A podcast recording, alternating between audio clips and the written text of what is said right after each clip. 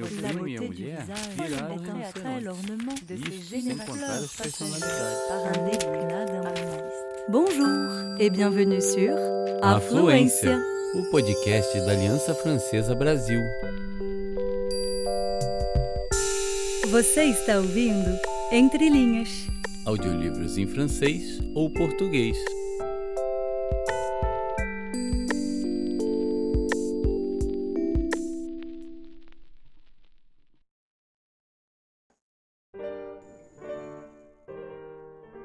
Crítica de Escola de Mulheres, de Molière. Tradução Clara Carvalho. Comédia apresentada pela primeira vez em Paris, em 1663, no Teatro do Palais Royal, pela troupe de Messier, único irmão de Luís XIV. Personagens: Urânia, Elisa, Climene, Galopino, lacaio, o Marquês, Dorante, um cavalheiro, Lisídio, o poeta.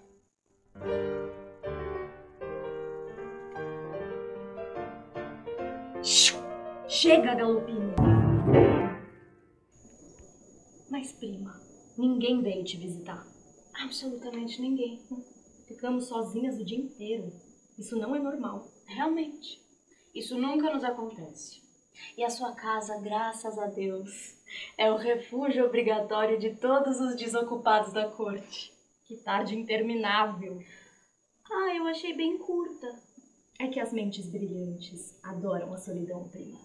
Imagina. Eu sou só uma humilde admiradora das mentes brilhantes. Você sabe que eu não tenho essa pretensão. Eu adoro estar cercada de gente. Eu também. Mas gosto de escolher minhas companhias. E pela quantidade de visitas idiotas que a gente tem que aguentar, às vezes é melhor ficar sozinha. Hum, é muito refinamento da sua parte aguentar só pessoas selecionadas. E é muita condescendência da sua aguentar qualquer tipo de pessoa. Eu gosto dos que têm bom senso. Com os extravagantes eu me divirto. Juro. Os extravagantes acabam sendo muito cansativos. E a maioria deles perde a graça depois da segunda visita. Ah, mas falando nos extravagantes, você bem que podia me livrar daquele seu marquês inconveniente. Pretende continuar jogando pra cima de mim e acha que eu vou ficar aturando aquela enxurrada de trocadilhos infames? É a linguagem da moda. A corte adora. Pior pra corte. Eles que se matam todos os dias para entender esse jargão obscuro.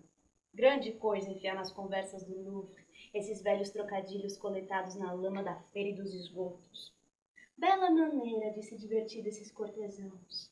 E que um sujeito queira parecer espirituoso quando diz Madame, a senhora está na Place Royale, mas parece estar na Provença. Tão perfumada é a sua presença. É de dar pena. Cavalheirismo? Inteligência? Hum? Quem se interessa por esses jogos de palavras só pode ser idiota. Eles sabem que não estão dizendo coisas inteligentes. A maioria dos que usam essa linguagem sabem muito bem que ela é ridícula. Pior ainda, fazer esforço para dizer besteiras, sabendo que elas não têm graça nenhuma. Acho indesculpável. E se eu fosse juiz, condenaria esses cavalheiros e seus trocadilhos infames. Ai, deixa pra lá. Você está se exaltando. Porém, está atrasado para o jantar. Talvez ele tenha esquecido. O que foi, Galopino? Madame Climene chegou e quer ver a senhora. Ai, meu Deus, que visita inoportuna. Você se queixou que estava sozinha. O céu te castigou. Vá correndo dizer que eu não estou. Já disseram que a senhora estava. E quem foi o cretino que disse isso? Eu, madame. Ai, seu danado. Deixa que eu vou lhe ensinar a responder direito. Então eu vou avisar ela, madame, que a senhora mandou dizer que já saiu. Chega, sua besta. Faça entrar. Ela ainda está falando com um homem na rua. Ai, prima, que visita inoportuna. A essa hora. É, essa senhora é inoportuna por natureza. Eu sempre tive por ela uma furiosa aversão. Apesar da sua posição social, é uma grande imbecil que se meteu a raciocinar. Essa expressão é um pouco forte. Ah, por favor, por favor. Ela merece e ainda é pouco. Existe exemplo melhor de preciosa do que Climene. Usando a palavra preciosa em seu pior significado. Ela detesta essa palavra. É verdade. Ela pode detestar a palavra, mas não a coisa em si, porque ela é preciosa, assim, da cabeça aos pés. E é a pessoa mais afetada do mundo. o corpo dela parece ter sido todo desmontado e remontado. Os movimentos dos quadris, dos ombros e da cabeça são completamente desconjuntados. E aquela voz lânguida e abestalhada que ela usa, fazendo beicinho pra boca parecer pequena e arregalando os olhos pra eles parecerem grandes. É insuportável. Vai embaixo, se ela ouvir isso. Deixa, deixa, ela ainda não subiu. Eu sempre me lembro da noite em que ela convidou Damon por causa da fama que ele tem. Mas você sabe como ele tem preguiça de conversar. Ela o convidou para jantar, confiando no seu brilhantismo para entreter as pessoas, só que ele nunca pareceu tão bobo como no meio daqueles convidados. Todos acharam que ele improvisaria sobre qualquer assunto e não exageraria na bebida. Mas o silêncio dele foi desconcertante e ele encheu a cara. Resumindo, a anfitriã ficou tão decepcionada com ele quanto eu fiquei com ela. Quieta! Vou receber Climene na porta do quarto. Só mais uma coisa. Eu adoraria ver Climene casada com aquele marquês de quem falamos. Imagine juntar o preciosismo dela com os malabarismos linguísticos do outro. Que dupla! Ela chegou. Realmente já está meio tarde e eu. Madame Climene Ah, acaba de. pelo amor de Deus, querida, eu preciso me sentar. Uma cadeira, rápido. Ai, meu Deus. O que, que aconteceu? Eu não estou aguentando. O que é que você tem? Eu estou passando mal. Será que são gases? Não. Quer, quer que a gente solte o seu espartilho? Que não, ora. Mas então, o que é? Desde quando você está assim? Faz três horas. Desde que eu saí do Palais Royal. Por quê? Acabei de assistir, Deus que me perdoe, essa rapsódia perversa que é a tal escola de mulheres. Eu ainda estou aqui desfalecendo do mal-estar que essa peça me deu. Eu acho que eu vou ficar assim por uns 15 dias. Que coisa, não? As doenças aparecem quando a gente menos espera. Eu e minha prima, sei lá qual é o nosso temperamento. Nós vimos essa peça anteontem e saímos de lá bem alegres. O quê? Vocês viram? Vimos e ouvimos do começo ao fim. Mas não ficaram à beira de uma convulsão, querida? Ah, eu não sou tão frágil assim, graças a Deus. E na minha opinião, essa comédia tem muito mais o poder de curar do que de adoecer as pessoas. Mas o que é isso? Como uma pessoa de bom senso como você pode dizer uma coisa dessas? Afrontar impunemente tudo que é razoável? E para falar a verdade, só uma mente muito debochada pode abusar tanto dos absurdos que temperam essa comédia. Eu não achei a menor graça. Quando ele diz que a tal Inês vem perguntar preocupada se as crianças são feitas pelo ouvido, eu senti um mal-estar. Quando tal Arnolfo conta que perguntaram a ela se queria alho, madame quer alho, e ela responde, prefiro purê de batata, aquilo me deu engulhos. Aí quando chegou aquele tal criado e diz que a mulher é o mingau do homem, aí eu quase vomitei. Meu Deus, que maneira elegante de falar. Eu estava inclinada a gostar da peça, mas suas palavras são tão convincentes e a senhora apresenta as coisas de uma forma tão envolvente que eu tenho que concordar com o que diz, mesmo não concordando. Ah, Mas eu não mudo de ideia tão facilmente assim. Pra mim, essa é uma das peças mais engraçadas que esse autor já escreveu. Ah, eu lamento o que está dizendo. E eu não entendo o seu ponto de vista. Como pode uma pessoa virtuosa achar graça numa peça que arrepia o pudor e emporcalha a imaginação? Isso que é falar bem, madame. A senhora joga pesado como crítica. E me dá até pena do pobre mulher de tê-la como inimiga. Acredite em mim, querida, e tenha boa vontade de mudar seu julgamento. Pelo bem da sua reputação. Não saia por aí dizendo que gostou dessa peça. Eu não entendo que viu nela que atente contra o pudor. Tudo, ora! E reafirmo que uma mulher honesta não pode assisti-la sem ficar confusa. Tantas são as imundícias e porcarias que eu encontrei nela. Pra ver tais imundícies, você deve ter luzes que os outros não têm. É que você, com certeza, não queria vê-las. Porque afinal, elas estão lá, as claras, sem nenhuma vestimenta. Os olhos mais corajosos se assustam com sua nudez.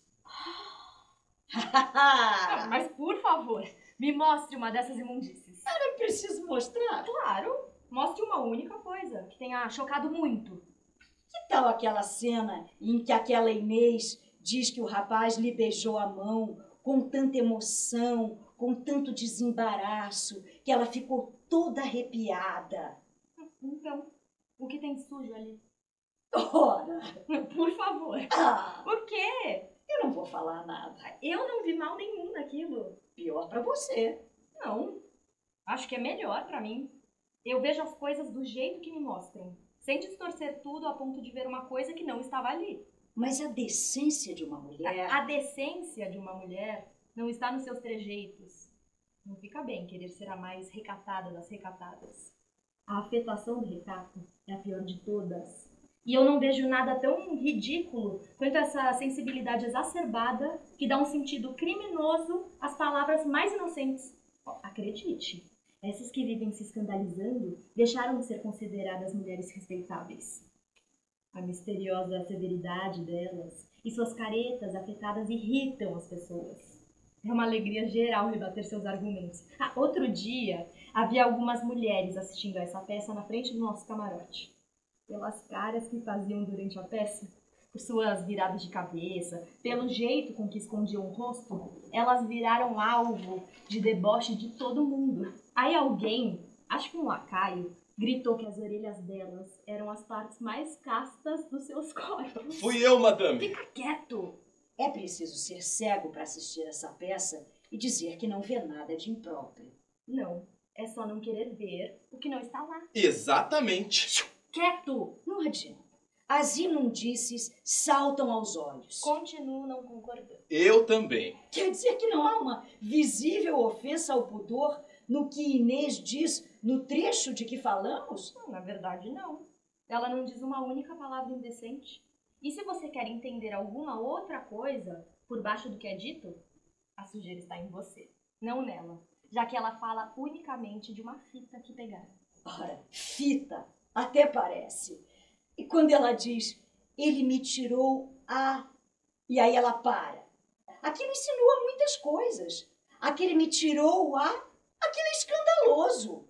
Diga você o que disser, você não vai conseguir defender aquele me tirou a. A indecência desse a. É, é verdade, prima. Eu concordo com Madame quanto a esse A. Esse A é muito insolente, sim. Você está errada quanto a esse A. É de uma impudicícia insuportável esse a. O que a senhora disse, Madame? Impudicícia, madame, impudicícia. Ah, meu Deus. Impudicícia. Eu nunca tinha escutado essa palavra. Não sei o que quer dizer. Mas é uma palavra linda. Viu? Seu próprio sangue está tomando o meu partido. Ai, meu Deus! Essa aí é muito conversadeira e não diz o que pensa. Não se fie muito no que ela diz, não. É maldade sua fazer Climene duvidar de mim. Como é que eu fico? Eu vou ficar muito infeliz se Climene pensar mal de mim. Não, não, eu não acreditei nas palavras dela. Eu acredito, Elisa, na sua sinceridade. Ah, que bom. Pra mim, a senhora é a pessoa mais interessante do mundo. Eu compartilho de todos os seus sentimentos. E fico encantada com todas as expressões que saem da sua boca. Imagine, é que eu falo assim, sem afetação. Tudo na senhora é natural. Suas palavras, o tom da sua voz, seus olhares, seus passos, sua maneira de agir e de se vestir. Tem uma classe que encanta as pessoas. Meus olhos e ouvidos estão sempre atentos à sua pessoa e me sinto tão impregnada da sua presença que macaqueio seu modo de ser e tento imitá-lo em tudo.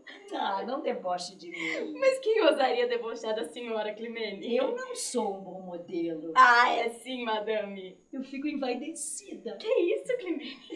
Poupe-me, Elisa, poupe-me. Estou poupando, eu não estou dizendo nem a metade do que penso, Climene. Ah, meu Deus, paremos por aqui. Que conversa embaraçosa. Agora somos duas contra a Urânia e a teimosia.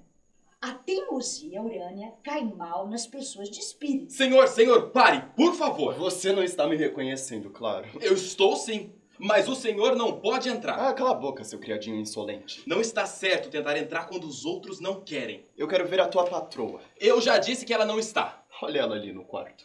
É, é, ela está no quarto sim, mas não está em casa.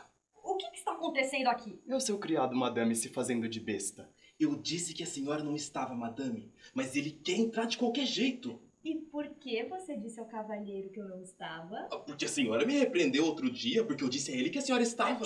Seu insolente! Por favor, por favor, não acredite. Esse descerebrado confundiu com outra pessoa. Eu logo vi. E em respeito à senhora, eu não vou ensinar agora a esse idiota a reconhecer pessoas de alto nível. Minha prima fica muito agradecida por essa deferência. Busque um assento, seu impertinente. Tem um ali, ó. Aproxime-o. Madame, o seu criado me despreza.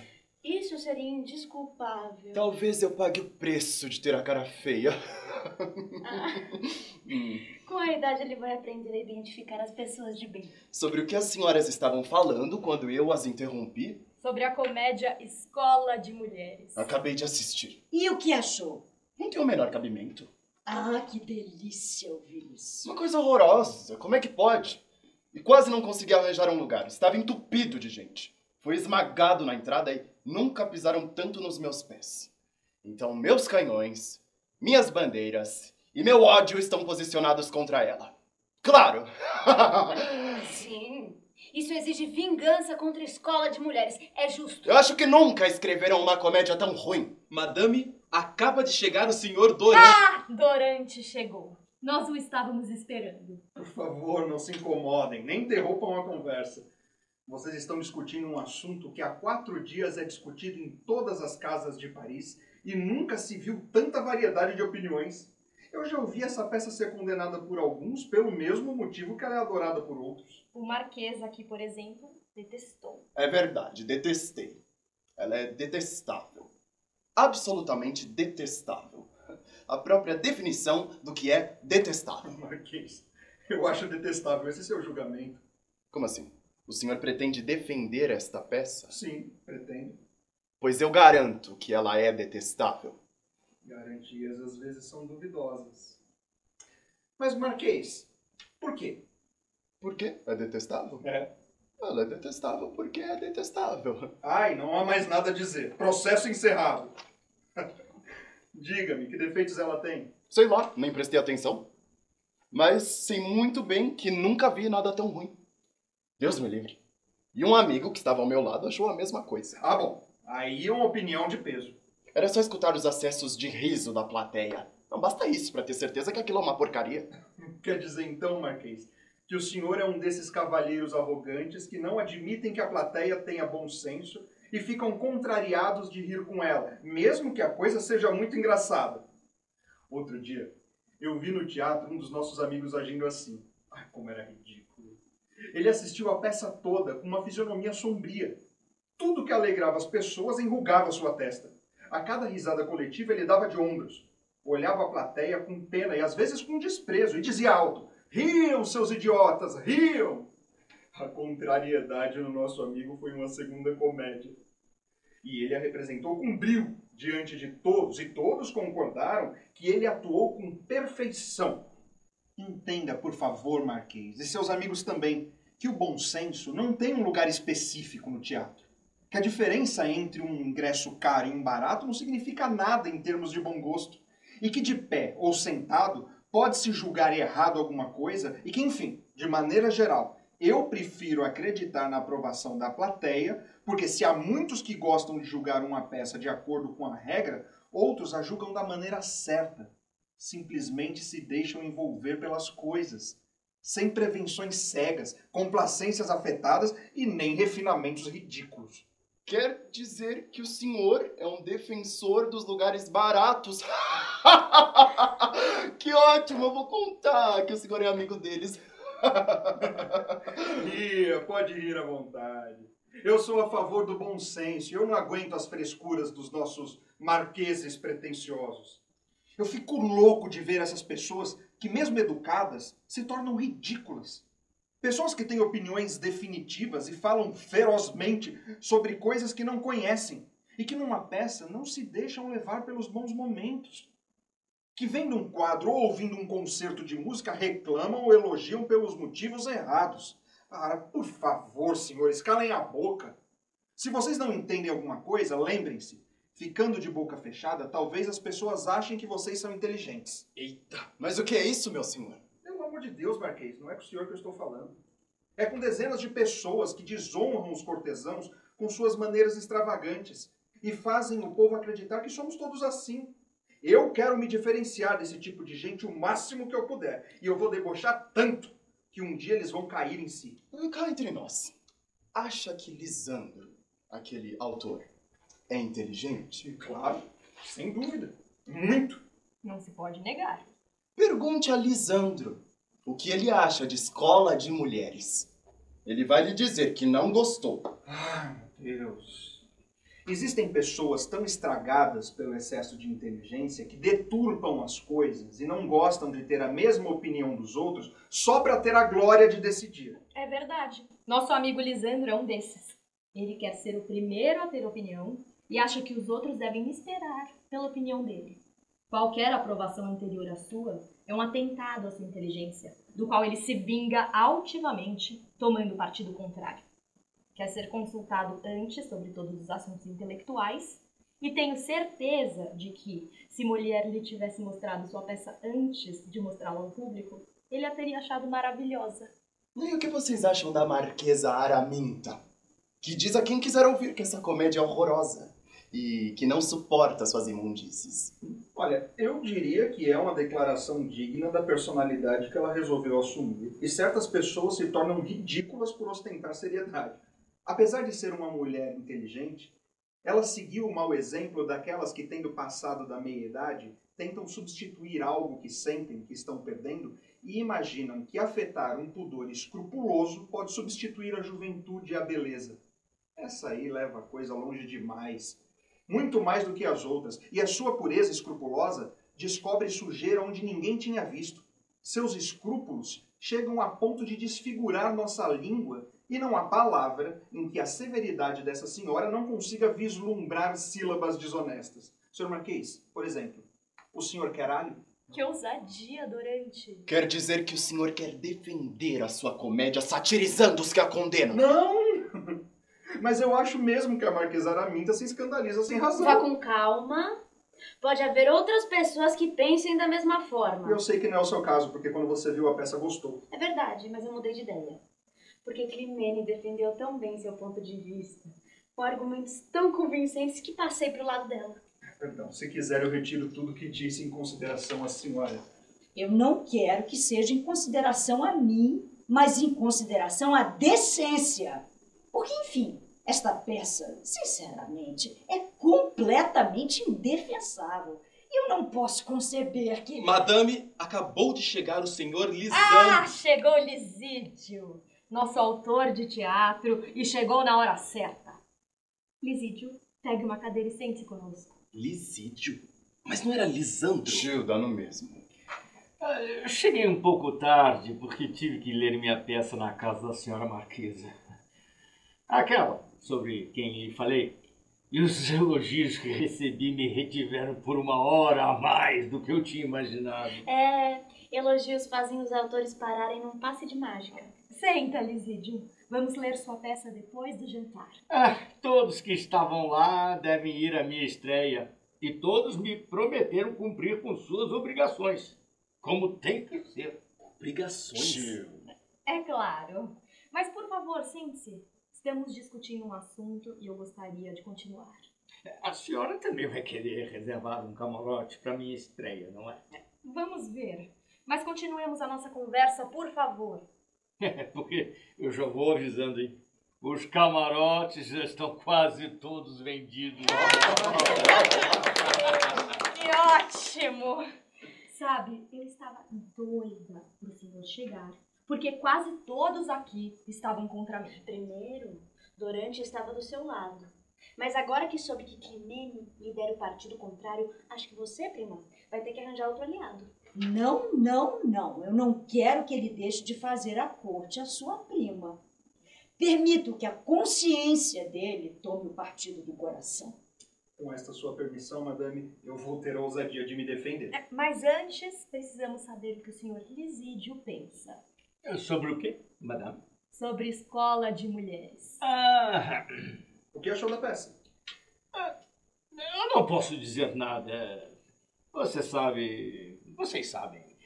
Nós, autores, devemos comentar as obras uns dos outros com muito cuidado. Não, mas cá entre nós. O que achou dessa comédia?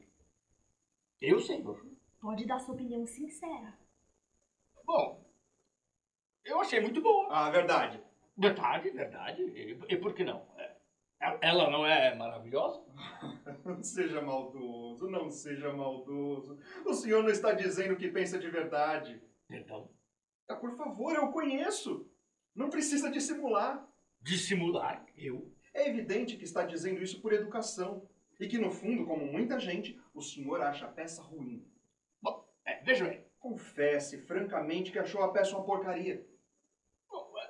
É verdade que ela não tem sido, eh, digamos, aprovada pelos especialistas. E... Viu só? Aí está! Ficou debochando e agora aí tomou o troco! Pode rir, meu caro Marquês, pode rir. Rir à vontade. Quem entende de teatro está do nosso lado. É verdade, é verdade. A opinião de Lisídio tem um peso considerável. Mas ele sabe que isso não me afeta. E já tive a ousadia de discordar das opiniões de Climene. Ele não vai achar ruim que eu discorde dele também. Quê? O senhor tem como adversários Climene, o Marquês e Lisídio e ainda ousa resistir? Cuidado! Eu realmente fico confusa que pessoas razoáveis defendam as idiotices dessa peça. Sim, pelo amor de Deus, madame, ela é execrável, do começo ao fim. Isso já foi dito, Marquês. É muito fácil julgar as coisas assim, desse jeito. Desse jeito, nada pode estar a salvo da soberania das suas decisões. Imagine, todos os atores que estavam lá assistindo também falaram muito mal da peça. Pronto. Agora pronto. Já que os atores estão falando mal, a gente tem que acreditar. Afinal, atores são pessoas esclarecidas que falam desinteressadamente. Não há mais nada a dizer, eu me rendo. Renda-se o senhor ou não, o que eu sei é que o senhor não vai me persuadir a aguentar as pretensões dessa peça e as sátiras grosseiras que essa peça faz contra as mulheres. Já eu não me ofendo. Nem acho que o que é dito lá se refere a mim. Esse tipo de sátira se refere diretamente aos costumes e faz as pessoas refletirem. Só isso. Não é o caso de aplicar a nós mesmos os traços de uma censura feita em termos gerais. Devemos aproveitar a lição sem dar a entender que estão falando de nós. Todos os retratos ridículos apresentados no teatro devem ser encarados sem sofrimento.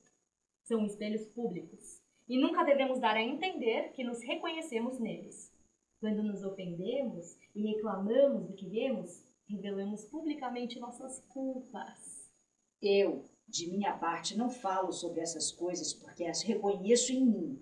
E acho que a minha maneira de viver não me faz temer ser retratada nas pinturas que ficam fazendo por aí de mulheres que se comportam mal. Claro que ninguém vai pensar na senhora assistindo uma coisa dessas. Sua conduta é bem conhecida e é incontestável. Mas o que eu disse também não se refere à senhora. Minhas palavras, como as sátiras dessa peça, se referem a uma questão geral. Acredito, mas enfim, deixemos este capítulo. Eu não sei de que maneira vocês recebem as ofensas que fazem ao nosso sexo em um certo trecho da peça.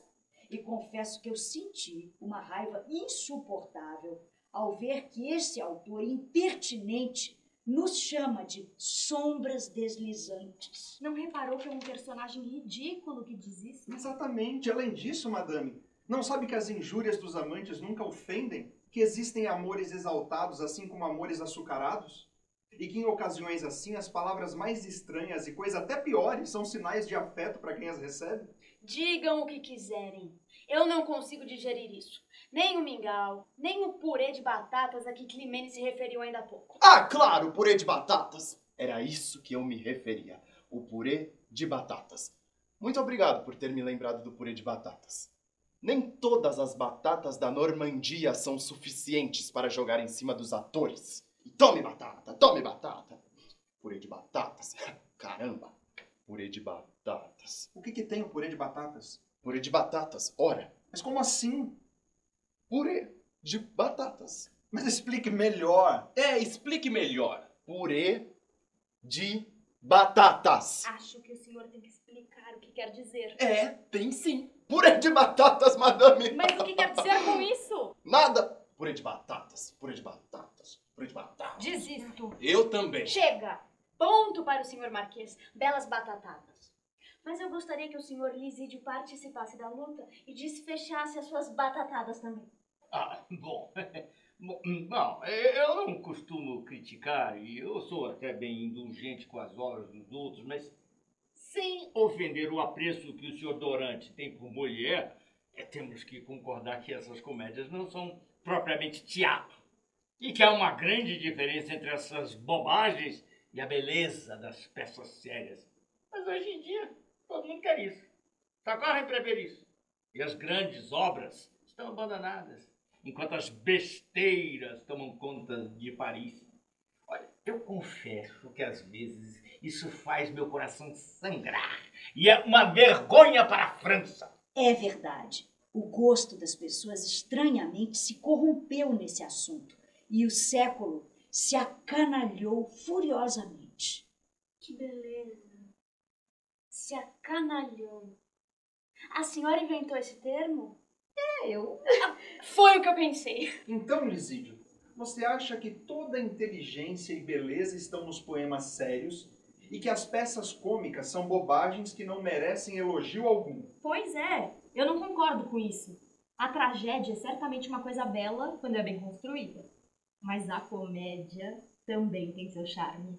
E eu acho que uma não é menos difícil de fazer do que a outra. Com certeza, madame. E quanto à dificuldade, se a senhora colocar um sinal demais ao lado da comédia, não estará exagerando.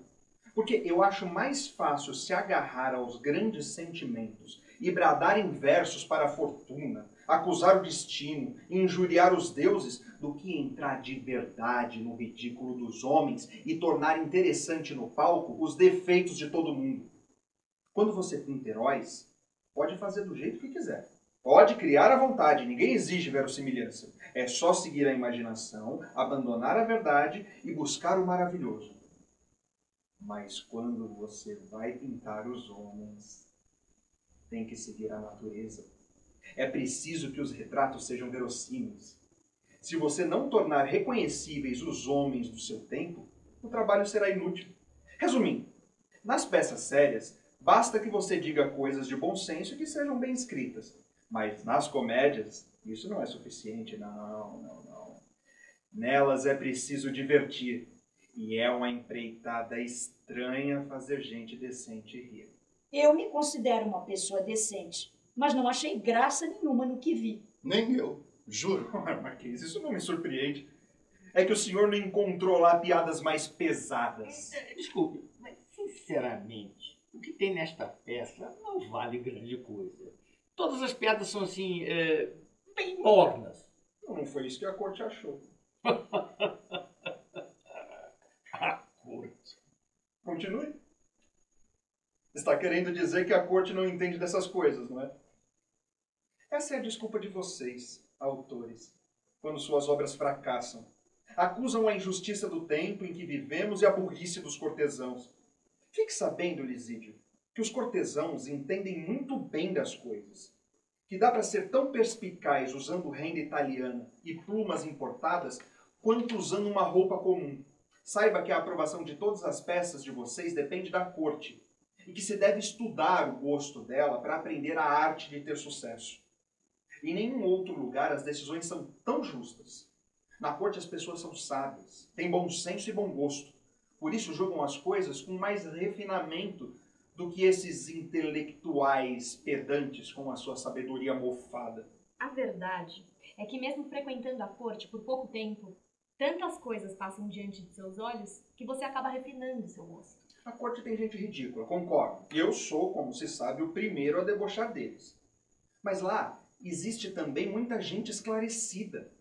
E se debochamos de certos marqueses, devemos debochar também de certos autores. Seria divertido colocar em cena suas caretas arrogantes de superioridade, o vício que tem de assassinar pessoas em suas obras, sua sofreguidão por elogios, a proteção cautelosa com que cercam as obras uns dos outros, o tráfico de reputação que praticam, suas cabalas, sem falar nas guerras verbais e combates que travam em prosa e verso. Que felicidade para Molière ter um defensor como o senhor. Mas, voltando à coisa em si, a questão é saber se a peça é boa ou não. E eu posso apontar 100 defeitos nela. Engraçado, vocês, autores. Acham ruins as peças que todo mundo quer ver e só elogiam aquelas em que ninguém vai.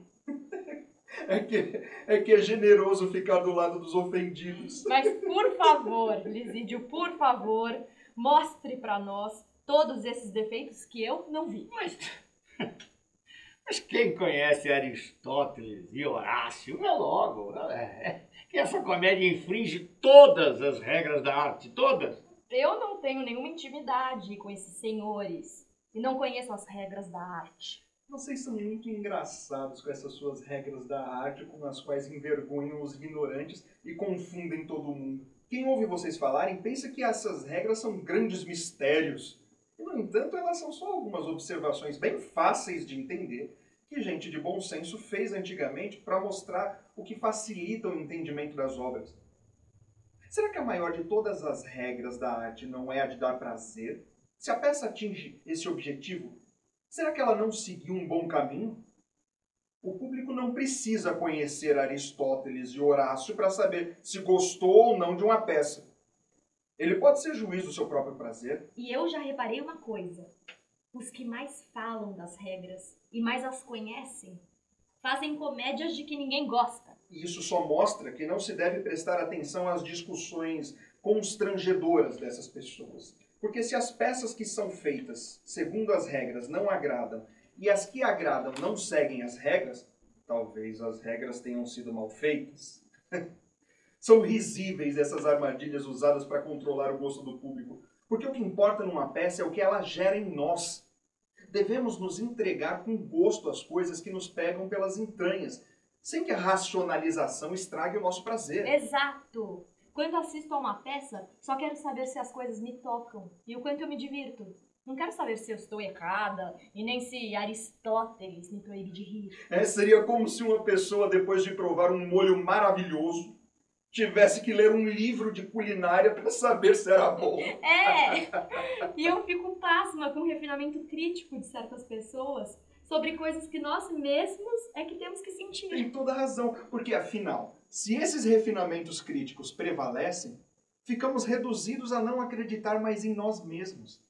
E nossos sentidos serão escravizados pelos outros. Aí até para comer e beber não vamos ousar achar nada bom se os senhores experts não autorizarem. Bom, enfim, seu único argumento a favor de escolas de mulheres é que a peça agradou.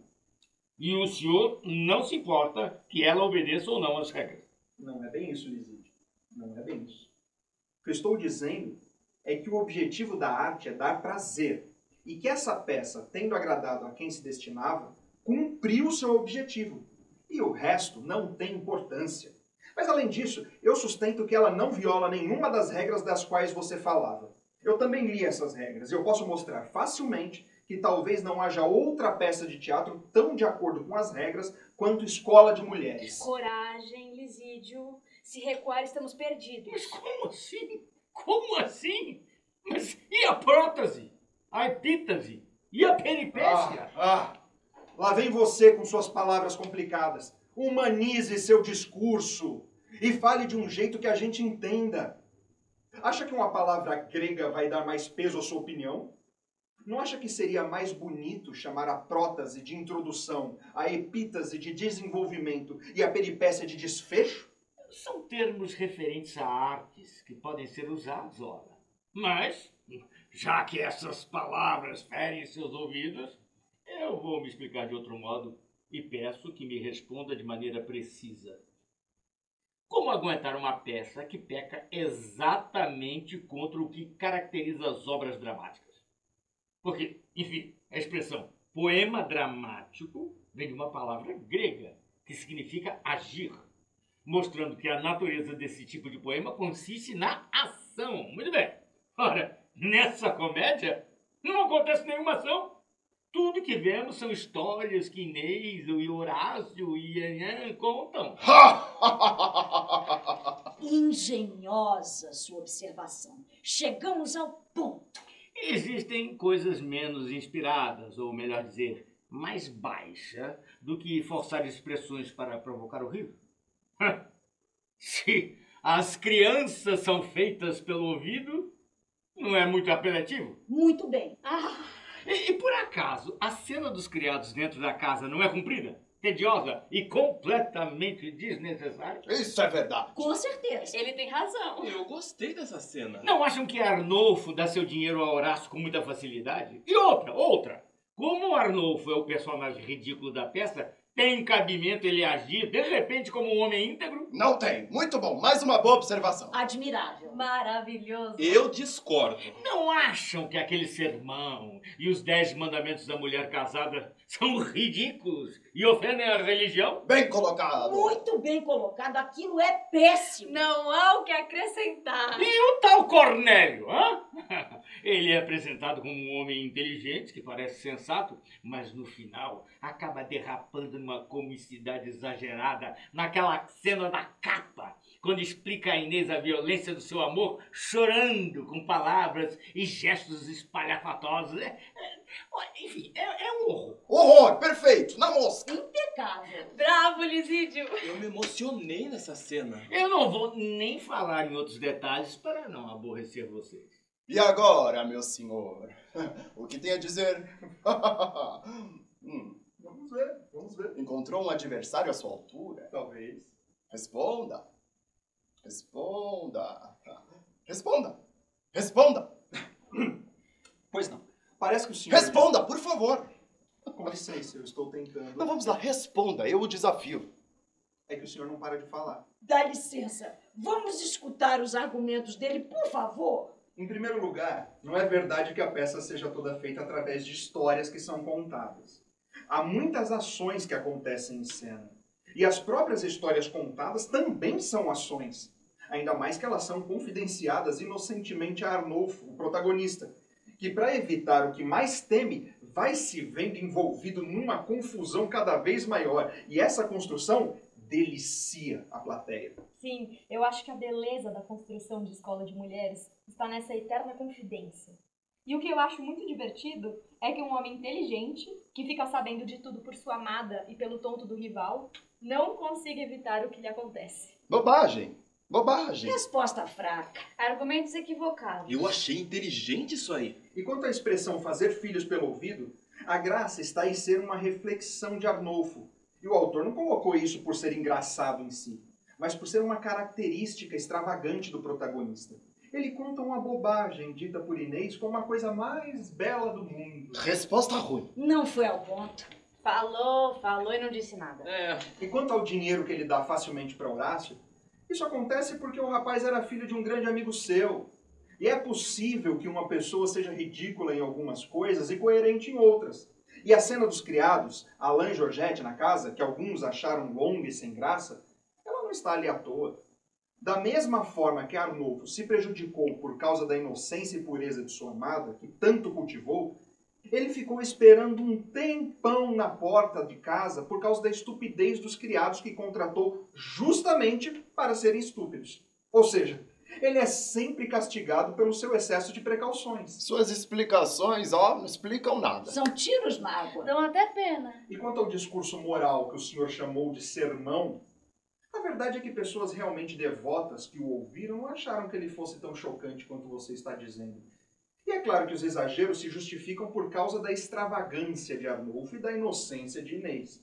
Ah, e quanto à exaltação amorosa de Arnolfo no final, que acusam de ser muito exagerada e cômica, eu acho que é uma sátira aos amantes.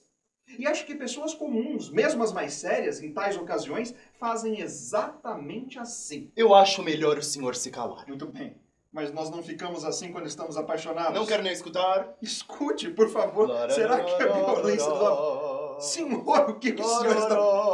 Eu não sei se o senhor está querendo realmente me escutar. Eu acho que... Nossa discussão é muito engraçada. Acho que podíamos muito bem fazer uma comediazinha para estrear depois de Escola de Mulheres. Tem razão. Olha, seu papel na peça não vai ser nada bom. É verdade, Marquês, é verdade. Daria uma boa peça se tudo fosse mostrado exatamente como aconteceu. Eu coloco minha personagem à disposição. Eu também.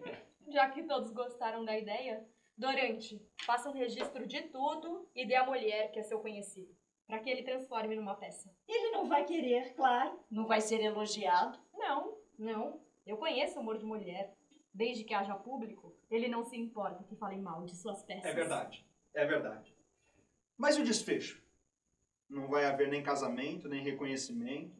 Eu não sei como podemos encerrar essa discussão. Hum, precisamos pensar em alguma coisa. Madame, o jantar está servido. Aí! Pronto! O desfecho natural que faltava. Discutiremos ferozmente como fizemos e ninguém mudará de ideia. Aí, de repente, um criado vem dizer que o jantar está servido e nós nos levantamos e vamos jantar. Melhor desfecho impossível. Você ouviu a crítica de Escola de Mulheres, de Molière, dirigido por Clara Carvalho, com Ariel Canal, Brian Penido Ross, Clara Carvalho, Felipe Souza, Gabriela Westphal, Nando Barbosa e Natália Belkers. Produção de Nando Medeiros. Esse podcast é possível graças ao Programa Municipal de Ação Cultural PROMAC, da Secretaria Municipal de Cultura da Prefeitura de São Paulo e conta com patrocínio da Ticket, uma marca Edenred.